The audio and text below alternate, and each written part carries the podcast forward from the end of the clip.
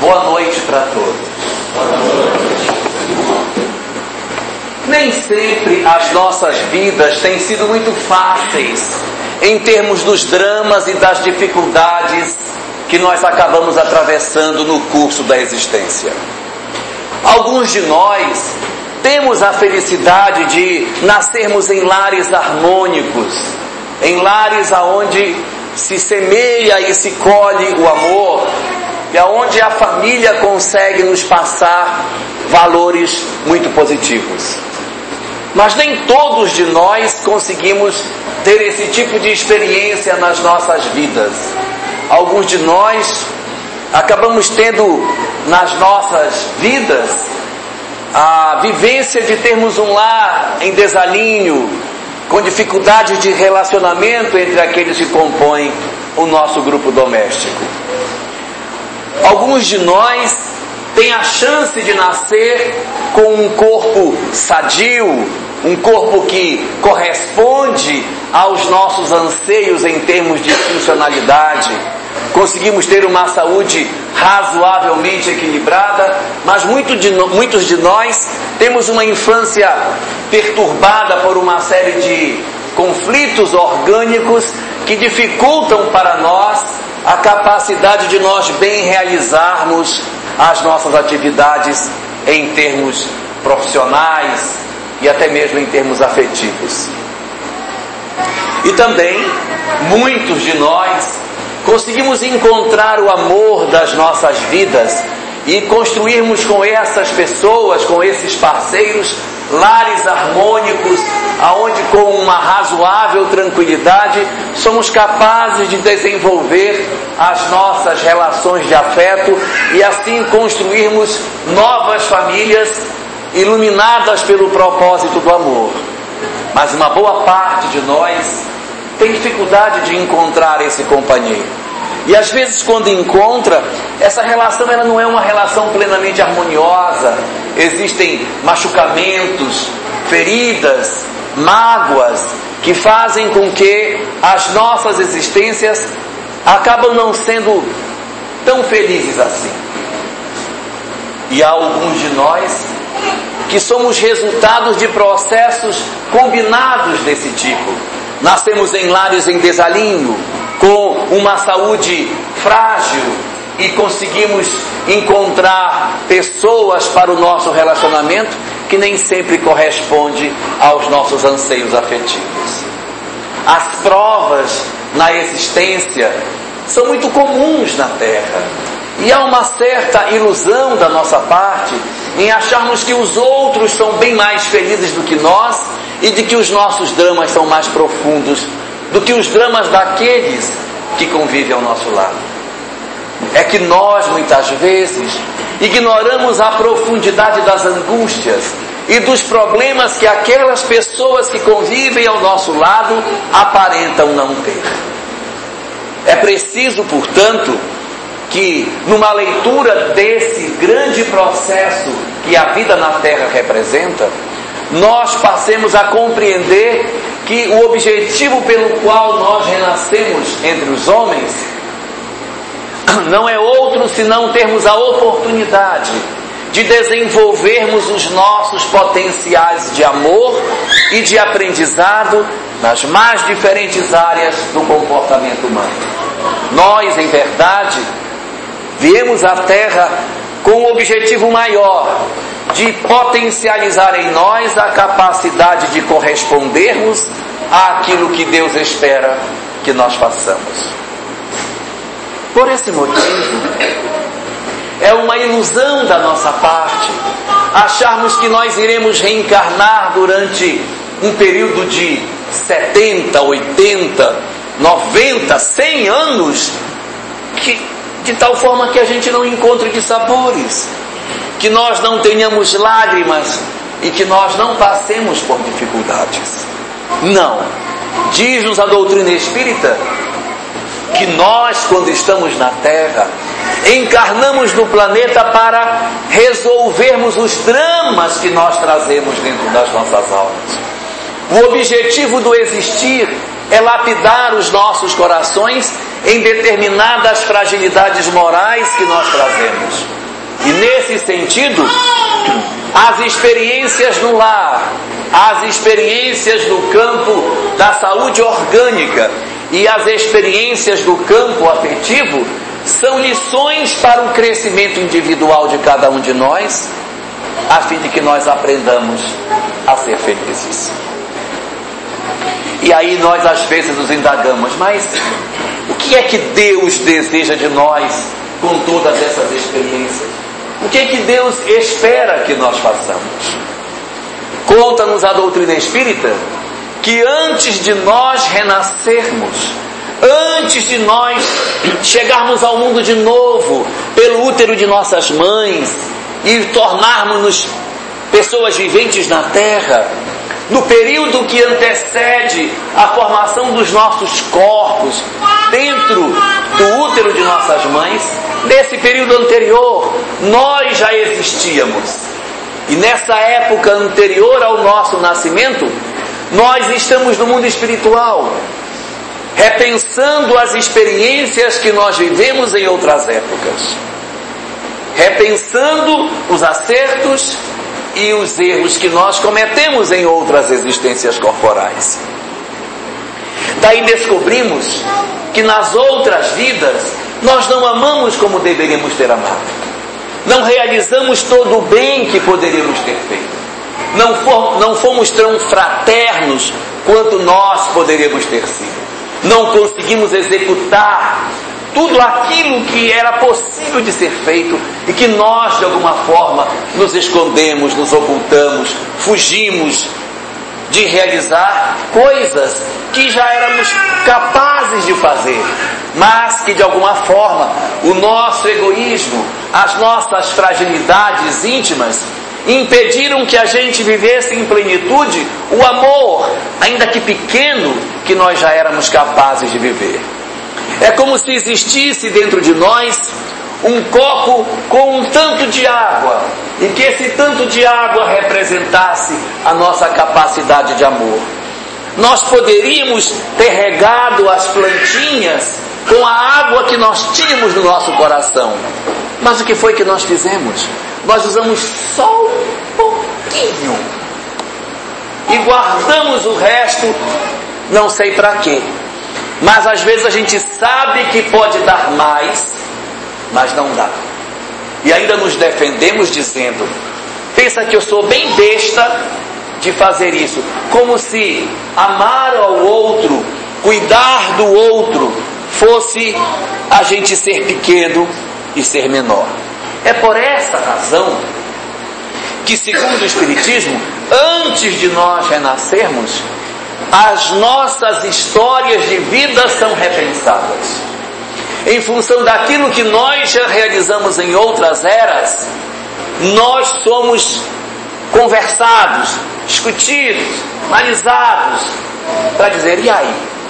Como é que vai ser? Onde vamos renascer? Nós vamos nascer na família A ou na família B? Como serão os nossos corpos? Como serão nossos corpos? Serão saudáveis ou terão algum tipo de mazela? O que será que Deus ganha em nos dar um corpo doente? O que, é que Ele ganha com isso? O que será que Deus ganha em nos oferecer uma família em desalinho? Poxa, eu queria tanto ter uma família maravilhosa. Ai, quem me dera. Mas a gente acaba nascendo numa família complicada. Ai, eu queria tanto ter nascido rico, nasci pobre, miserável, desgraça, queria ter nascido. E a gente fica esperando como se a felicidade estivesse em bens materiais. Se dinheiro desse felicidade, a família do comendador ia ser a mais harmônica do Brasil. Mas não é assim. Não é assim. O que, que ocorre conosco? As nossas dificuldades íntimas, as nossas dificuldades é que norteiam as nossas próximas existências.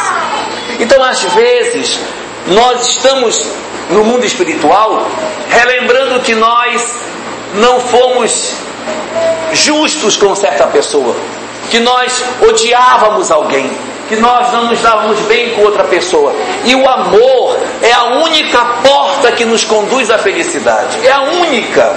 O desamor, a mágoa, o ódio, o desejo de vingança não nos faz felizes, não nos faz, ao contrário, nos perturba, nos adoece, nos entristece, nos infelicita. Então o que, fa o que faz Deus? Nós precisamos resolver os nossos conflitos. Nós não podemos ser felizes arrastando ódios e mágoas dentro dos nossos corações. Então, frequentemente, aquelas pessoas com as quais nós temos dificuldade de outras épocas renascem conosco, renascem perto de nós. Nossa, mas eu não suporto meu irmão. Gente, desde criança é um inferno. Eu odeio, eu, olho para ele e chega já me revolve o estômago. Se já não se davam bem durante a infância e a juventude, que dirá na hora do espólio que tem que dividir a herança dos pais? Que inferno aquilo! Aí vamos descobrir o quanto nos amamos ou não nos amamos, o quanto desconfiamos uns dos outros. Então, às vezes, indivíduos que viveram conosco determinadas experiências renascem na condição de irmãos ou até de filhos. A gente tem uma relação mais próxima com o pai ou com a mãe, tem uma relação mais próxima com os irmãos e com outros menos, tem uma relação mais intensa com alguns filhos e outros não. De onde viria esses sentimentos que nós trazemos em nossas almas? Diz-nos o Espiritismo que a causa mais significativa para esses fenômenos é o processo das existências anteriores. É lógico que nem todas as pessoas que compõem o nosso lar são fruto de problemas do passado, porque senão ninguém aguentava, não é? As famílias, elas costumam tipicamente ter laços não só de desamor, mas elas também têm laços de amor. Ai, mas eu queria que a minha família fosse toda harmoniosa, toda linda, tudo maravilhoso, não é? Igual aquelas propagandas de margarina, todo mundo sorridente. Aí você chega em casa, os filhos já tomaram todo banho, já fizeram lição, tá todo mundo já sentado. Mamãe, o jantar tá, está quente, já está só esperando a senhora. E quando a senhora acabar de jantar, a gente já vai lavar a louça. Então.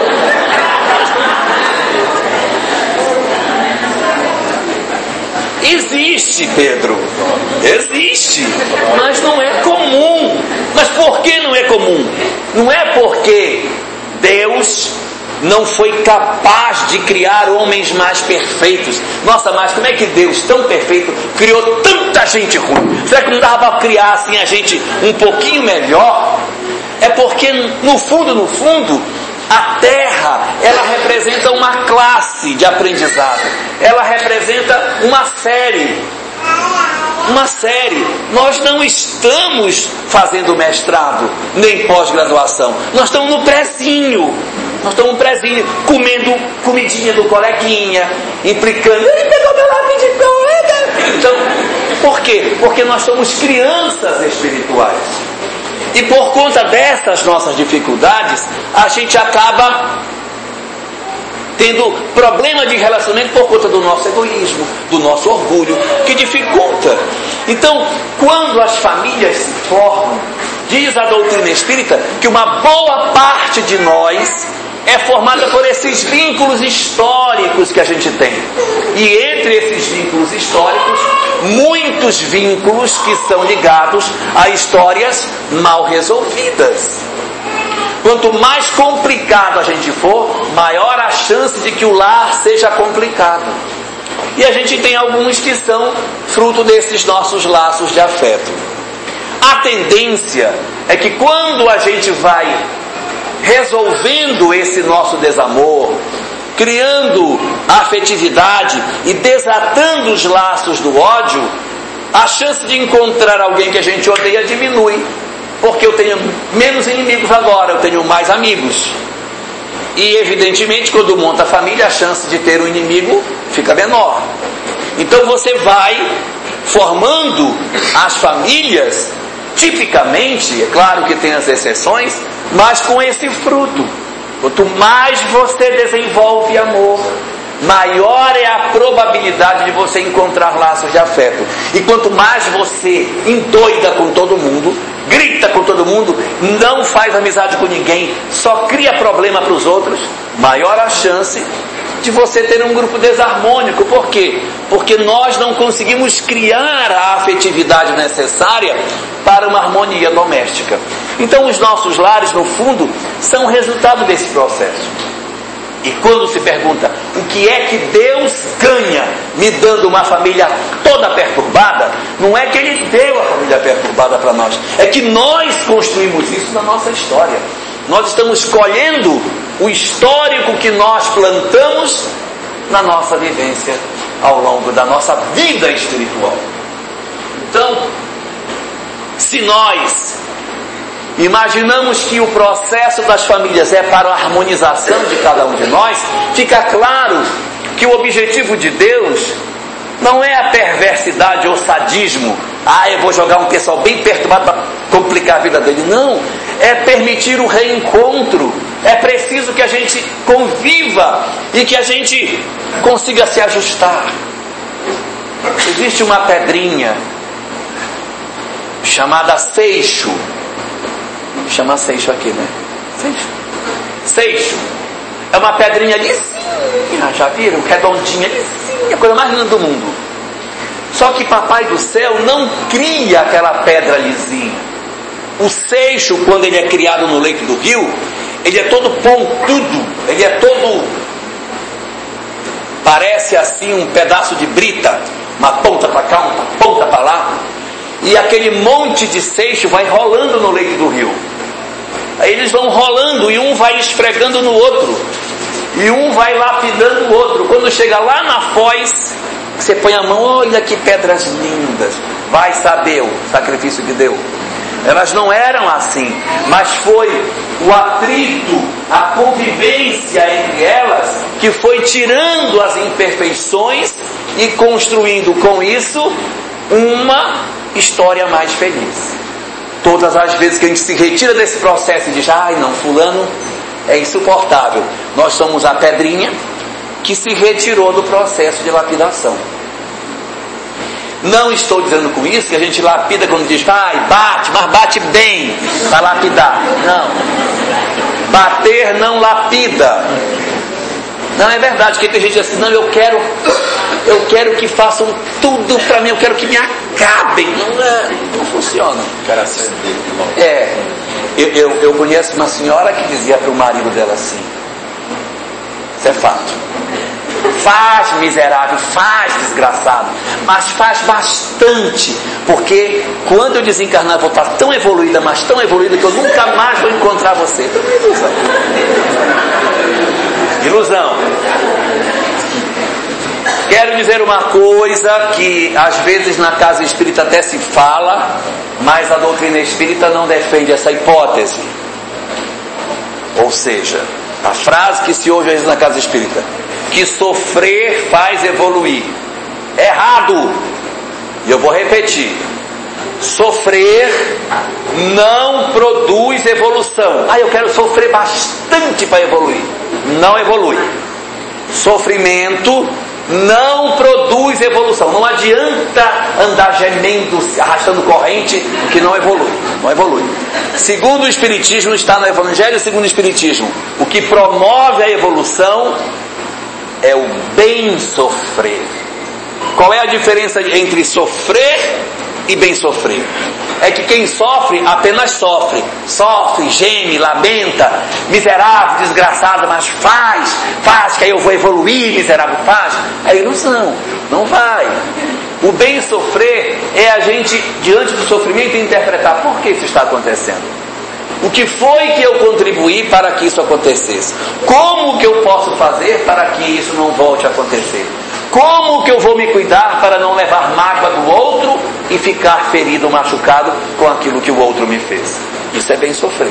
Isso sim é bom. Se a gente experimenta um sofrimento e analisa esse sofrimento para que ele nos faça crescer espiritualmente, aí foi legal. Aí valeu. Nessas circunstâncias, o sofrimento foi bem utilizado. Então nós dizemos que aí houve o bem sofrer. Esse ajuda no processo evolutivo. Então, o objetivo do Criador não é, em absoluto, nos oferecer provas por sadismo, mas é oferecer para nós experiências que a gente tente resolver as nossas vidas. E a mesma coisa acontece em outras áreas. Ai meu Deus, eu queria tanto nascer assim com um metro e noventa, olhos verdes, que mais, Pedro? Eu nem sei. Ah, sei lá. Por exemplo, oi? Cabelo. Né? Cabelo. Cabelo é. Eu, por exemplo, meu caso particular, eu queria nascer muito bonito. Muito. Aí, estava no plano espiritual, não tinha nascido, evidentemente, ainda. E eu vi a programação do Janequim. Reinaldo Janequim. Foi esse aí que eu quero. Quero nascer, vai nascer bonito, rico, famoso, eu quero esse cara aí. E aí pegaram lá minha ficha e tal. Olha, o que der para aproveitar dele, não aproveitar. Eu fiquei todo feliz. Aí eu nasci. Até hoje eu estava procurando o que é que eu tinha, até que eu descobri. Eu consegui dele a data do aniversário. Quer dizer, foi o máximo foi o máximo que eu consegui. O máximo que eu consegui. Por quê? Porque às vezes a gente sonha ter coisas que a gente acha que é bom, mas pode ser ruim para nós. Às vezes, se a gente fosse mais bonito do que nós somos, nós talvez tivéssemos feito mais besteira do que a gente faz. Se Deus tivesse dado todo o dinheiro do mundo para nós, será que a gente tinha juízo de não humilhar as pessoas, de não tratar mal os outros? Será que a gente, de vez em quando, pegar um ônibus e o cobrador encher a mão da gente de cinco centavos? Será que isso não é um, um processo de. É, é gostoso quando a gente põe assim a mão e ele enche de. com aquele durex. Então, assim, é doído, é doído, mas todos são processos de aprendizado. Se eu nascesse com toda a saúde que eu gostaria de ter, será que eu ia usar bem essa saúde? Existem muita, muitas pessoas assim, ah, eu gostaria tanto de ir para a noite, mas eu não posso ir porque se eu for para a noite, se eu beber um gole, nossa, gente, dá uma dor de cabeça, eu não posso tocar em bebida. Isso será que isso não é bom? Será que não é bom, gente? Eu tenho uma amiga que ela não pode se aborrecer. Se ela se aborrece, dá uma dor de cabeça miserável, dá uma enxaqueca, ela fica de cama três dias. Então ela tem que ficar zen. As coisas acontecem, ah, que ótimo.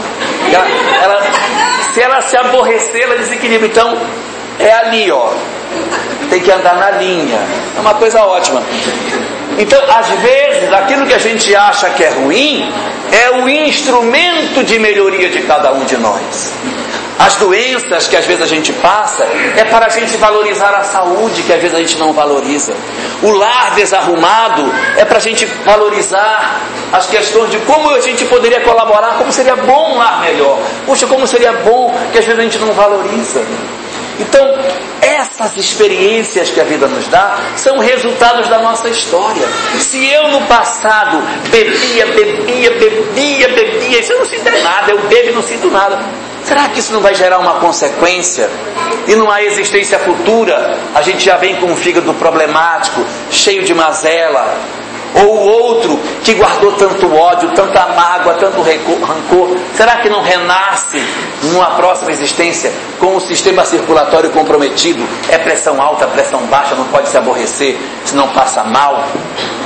Será que essas coisas não são benéficas para nós? Será que isso não é bom?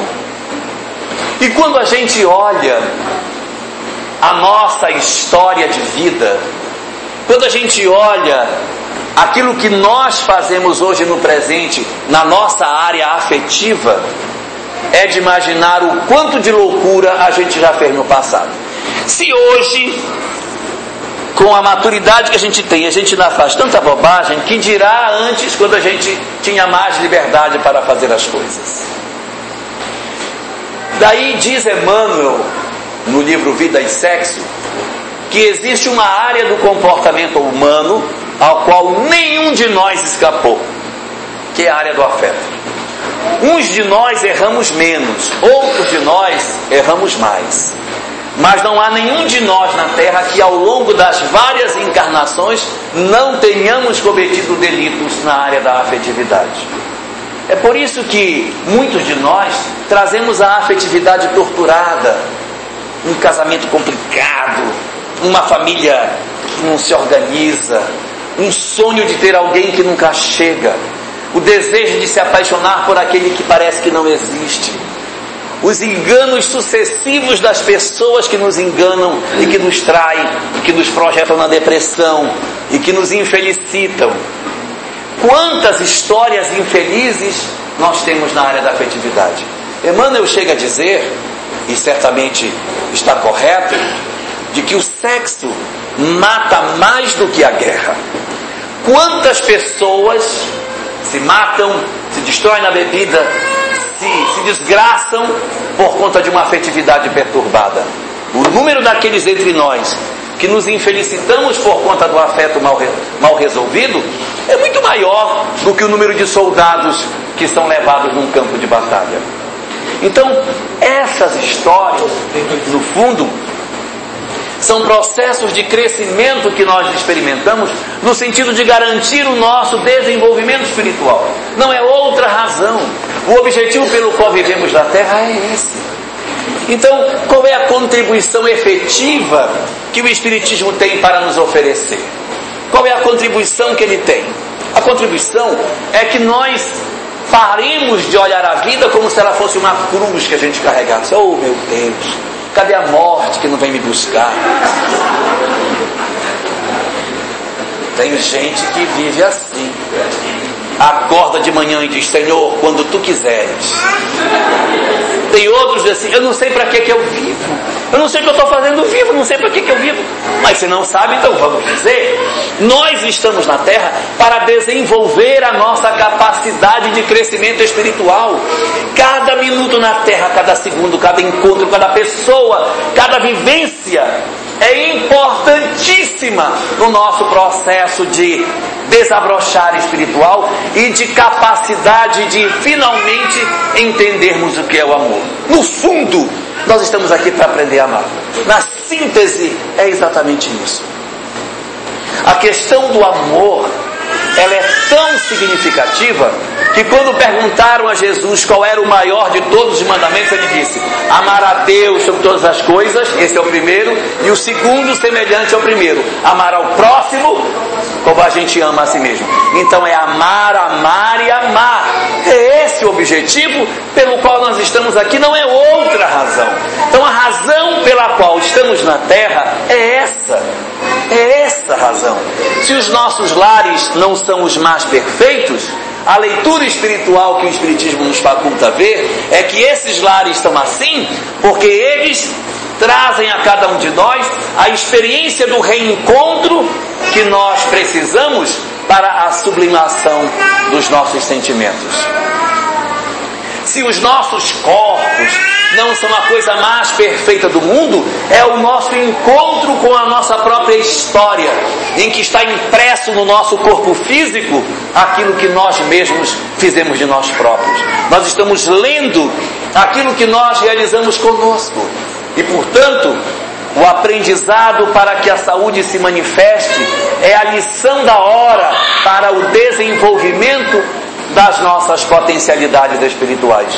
E se o nosso amor não chega, se o nosso afeto não nos encontra, e se nós sentimos tanta solidão, é momento de refletir.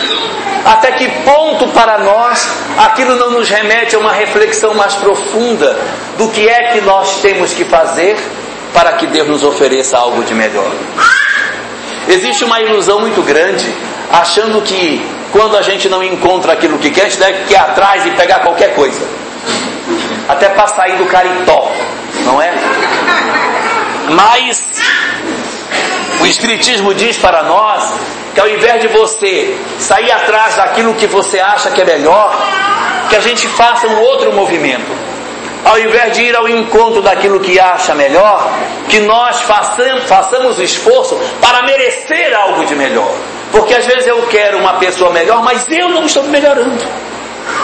Eu tenho um relacionamento com uma pessoa, a gente vive as turras, todo dia a gente se bate, se chuta, se odeia, se machuca.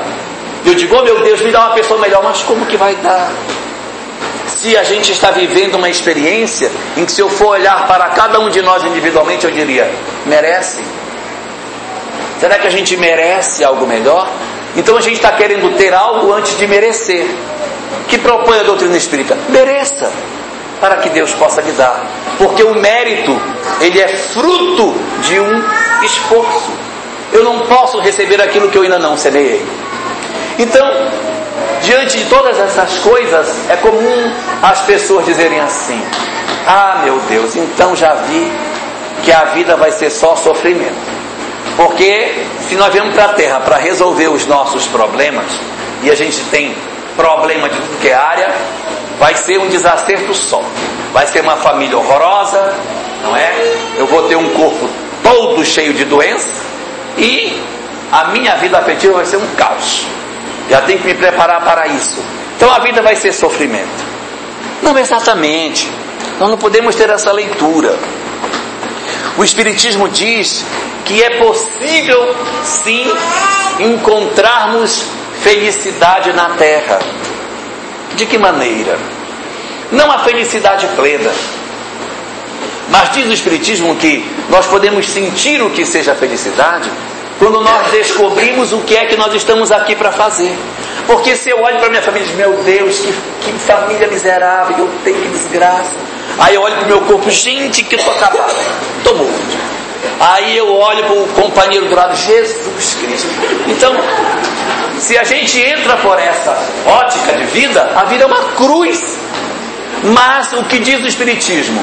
Se nós entendermos para que renascemos, o que estamos fazendo aqui, as coisas passam a fazer mais sentido. Então, para que estamos aqui? Estamos aqui para aprender três coisas: amar a Deus sobre todas as coisas, amar ao próximo e amar a nós mesmos.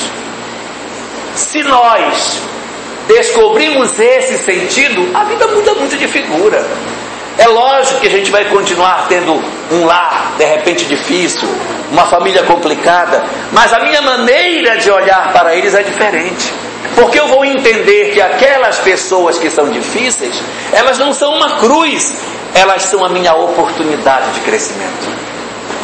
Eu vou olhar para o outro e perceber que nele existe a chance de eu resolver o desamor que reside dentro de mim. Que eu vou olhar para o filho difícil, o companheiro difícil, e ver que nele reside a capacidade de eu superar a minha pequenez. Ao invés de eu me fechar e odiar a vida, que eu descubra que eu estou aqui para crescer. Quando a gente descobre o que veio para fazer, o que, que vem fazer aqui? O que, que eu tenho para fazer? Fica mais fácil. Se o meu corpo, eu olho para ele e digo, mas eu não queria assim. Queria ele diferente. Mas se eu descobrir que nesse corpo que eu tenho existe uma história de mim mesmo, e eu me leio no meu próprio corpo e descubro o que é que Deus espera de mim, é muito diferente. É muito distinto. Às vezes a gente fica dizendo, mas meu Deus, para onde que eu vou? O que, é que eu devo fazer? Eu fico em Porto Velho? Eu volto para Tocantins? O que, é que eu faço? O que, é que eu faço? Isso é pequeno. Enquanto a gente está olhando só para cá, tudo é grande. Ah, meu Deus, e agora? Vou com essa roupa, vou com uma camisa preta ou vou com uma roupa verde, também sem bolso? O que, que eu faço? O que, que eu vou fazer? Essas decisões que a gente tem para tomar, elas passam a ser pequenas. O que, que eu vou fazer? Eu vou olhar a vida como um todo. Se eu for para Tocantins, todo todo meu karma vai na mala junto. Essa ideia de ah, eu vou embora para Curitiba para ficar longe do karma, vai junto. Vai na mala. Ah, mas aí, ah, mas eu vou embora, mas a minha sogra não vai. Muito bem, a sogra vai ficar. Mas a impaciência, o desamor, a, a incapacidade de perdoar, vai comigo. Aí não vai ser a minha sogra, vai ser a minha vizinha, vai ser a outra tia, vai ser a nora, vai ser outra pessoa. Por quê? Porque a impaciência vai estar dentro de mim, eu não resolvi eu fugir. Então, vai em mim, como dizem os mineiros, vai em mim. Resultado: a grande questão nossa é nós nos apaixonarmos pela vida, é nos apaixonarmos por essa coisa extraordinária que é viver. O que é o melhor da vida? Viver. Viver não olhando para as nossas dores como se elas fossem cruzes, mas olhar para as nossas dores como se elas fossem oportunidades para o nosso crescimento. Quando nós fizermos isso, nós teremos entendido o propósito da existência, teremos entendido por que renascemos. Se a minha família é desarmonizada, então eu sou o elemento de harmonia. Em vez de dizer, desgraçado, vocês só fazem brigar, harmoniza. Se o meu corpo é doente, ao invés de reclamar dele, colabora com ele. Não come a feijoada que faz mal, pelo amor de Deus. Não come colabora. E se eu tenho um relacionamento afetivo que não é o mais harmônico, indague a si mesmo. O quanto eu contribuo para que isso seja infeliz? Será que eu estou dando todo o amor que existe dentro de mim já, que pode ser pequeno, mas será que eu estou regando a minha plantinha com toda a água que eu tenho? Ou será que eu estou dando só uma gotinha para a planta não morrer de vez, mas ficar murchinha, sequinha? O que é que eu estou fazendo com essa capacidade de amor que eu tenho? Esse é o grande objetivo da vida. E nós não encontraremos a felicidade se não acharmos esse caminho. Se nós viermos à Terra e fizermos um caminho semelhante ao que fizemos, quando voltarmos ao mundo espiritual, estaremos de novo lamentando as oportunidades perdidas e programando uma encarnação muito parecida com a que temos aqui. Para mudar a história, só tem um jeito: mudando se a gente não mudar, as coisas não mudam, elas não mudam sozinhas. É preciso que a gente mude para estabelecer uma nova história.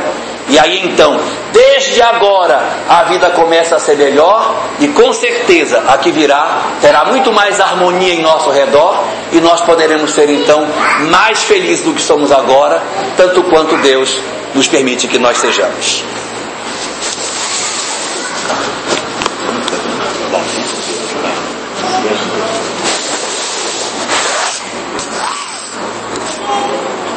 Pedro está pedindo que eu conte uma história.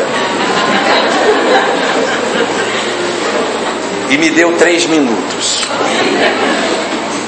Então eu vou resumir. Havia um rapaz que carregava água numa vara que ficava com dois baldes, um do lado esquerdo e um do lado direito. Todos os dias esse rapaz enchia esses baldes com água num poço de pedra ia para a casa do seu senhor para colocar essa água dentro da cisterna que ele tinha. Então no, no os baldes ficavam um do lado e outro do outro. Uma manhã, quando ele foi encher os baldes, ele bateu com o balde na lateral do poço de pedra. E o poço então rachou o balde. Quando ele viu que o balde havia rachado, ao invés de jogar o balde fora, ele continuou usando o balde. Só que mudou, mudou o trabalho dele. Agora ele fazia diferente. Ele chegava na frente do poço, enchia primeiro o balde que era bom. E depois que o balde bom estava cheio, ele enchia o balde rachado, colocava a vara nas costas e saía correndo pelo caminho. E quando chegava no destino, só tinha um pouquinho de água no balde bom, no balde rachado. Derramava aquela água no balde rachado, depois derramava a água do balde bom e voltava para buscar mais água. E conta a história que numa das vezes que ele parou os baldes para encher, o balde rachado, os baldes falavam nessa época, o balde rachado virou-se para ele e disse: Por que você não me joga fora? Fica me carregando no caminho. Pensa que eu não sei que você, por conta de mim, trabalha muito mais? Me jogue fora. Eu sou um inútil, eu não presto para nada. Tudo que você põe em mim eu perco. Coloque no meu lugar um outro balde igual ao outro, que é bom, perfeito, que vai lhe ajudar. Eu não passo de um balde rachado. Então o rapaz virou-se para o balde rachado e disse: Ah, meu querido balde rachado, se tu soubesses o quanto meu amo se agrada do serviço que eu faço ao me servir de ti para levar água para a casa dele, tu não dirias isso. Porque no dia seguinte ao que tu rachaste, eu plantei semente de rosa daqui do poço até a casa do meu amo. E quando tu vais nas minhas costas derramando água pelo caminho, tu vais molhando as rosas que eu colho para enfeitar a casa do meu amo. E meu amo é muito feliz com o serviço que faço, exatamente porque me sirvo de ti. Olha o outro lado onde está o balde bom, que não divide o que tem com ninguém, ele passa pelo caminho, não divide nada, não tem vida por onde ele passa. Mas tu, exatamente por seres rachado, quebrado, pequeno, tu vais chorando as tuas lágrimas e semeando vida por onde tu passas. Assim, tu podes te achar inútil, mas para mim, tu és um instrumento mais útil dos quais eu me sirvo para servir ao meu amo.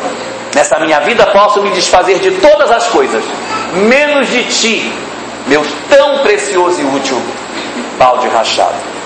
Assim também somos nós, baldes rachados, frágeis, chorosos, que nem sequer percebemos que são as nossas rachaduras, as nossas machucados, os nossos machucados e as nossas tristezas, que fazem com que a gente seja mais sensível e semear vida por onde passa. Se Deus não nos tivesse dado a experiência dos machucamentos e das feridas, talvez nós, pelo nosso egoísmo, estaríamos passando pela vida sem fazer nada por ninguém. Aproveitemos o caminho do poço até a casa do amo e semeemos vida por onde nós passamos, para que, ainda que sejamos baldes, rachados e frágeis, seremos, sejamos úteis e capazes de disseminar o amor e a vida por onde quer que a gente vá.